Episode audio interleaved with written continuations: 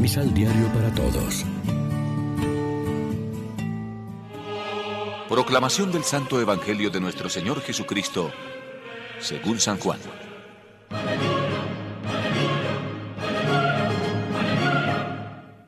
Junto a la cruz de Jesús estaba su madre, la hermana de su madre, María, esposa de Cleofás, y María de Magdala.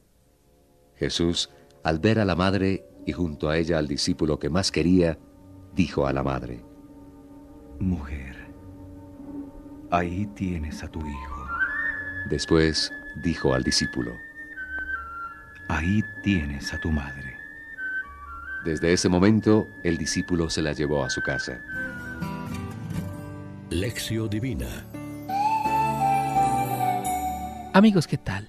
Hoy es miércoles 15 de septiembre. La iglesia se viste hoy de blanco para celebrar la memoria de Nuestra Señora de los Dolores y como siempre lo hacemos de la mano del pan de la palabra que nos ofrece la liturgia.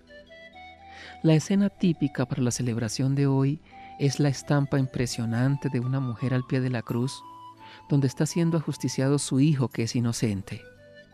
Casi todos los discípulos han huido, son cobardes, pero la madre está allí sin discursos, sin gestos desarrogadores, con un dolor inmenso, pero recia, fuerte. Estamos celebrando algo más que una anécdota, algo más que el sentimiento de una mujer junto a su hijo moribundo. Es el misterio de María en los planes de Dios. María junto a Jesús en su hora pascual, compartiendo su muerte y luego su gloria. En cierto modo, la memoria de hoy completa la celebración de la fiesta de ayer, la cruz de Cristo. Se hace también cruz de sus seguidores, de su comunidad, representada en primer lugar por su madre. La unión de la madre con el Hijo alcanza su culminación en el Calvario, donde Cristo se ofreció a sí mismo y donde María estuvo junto a la cruz sufriendo profundamente con su unigénito y asociándose con ánimo materno a su sacrificio, adhiriéndose amorosamente a la inmolación de la víctima por ella engendrada y ofreciéndose ella misma al Padre Eterno, como dice Pablo VI. En el Evangelio toda la vida de María se nos presenta como una experiencia continuada de dolor junto a momentos de intensa alegría y júbilo, como el Magnificat.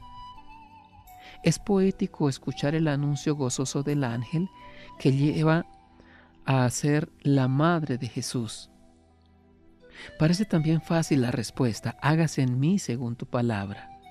Pero luego en la práctica, la fidelidad a la misión comporta opciones y renuncias y experiencias de sufrimiento. Reflexionemos. ¿Somos capaces de solidarizarnos con el sufrimiento del prójimo y estamos dispuestos a ayudarlo de manera desinteresada? Oremos juntos. Jesús, recibo a tu Madre, la Virgen María, en mi corazón, porque en ella te he recibido a ti, mi Señor. Permíteme que pueda entregar tu palabra a mis hermanos. Amén. María, Reina de los Apóstoles, ruega por nosotros.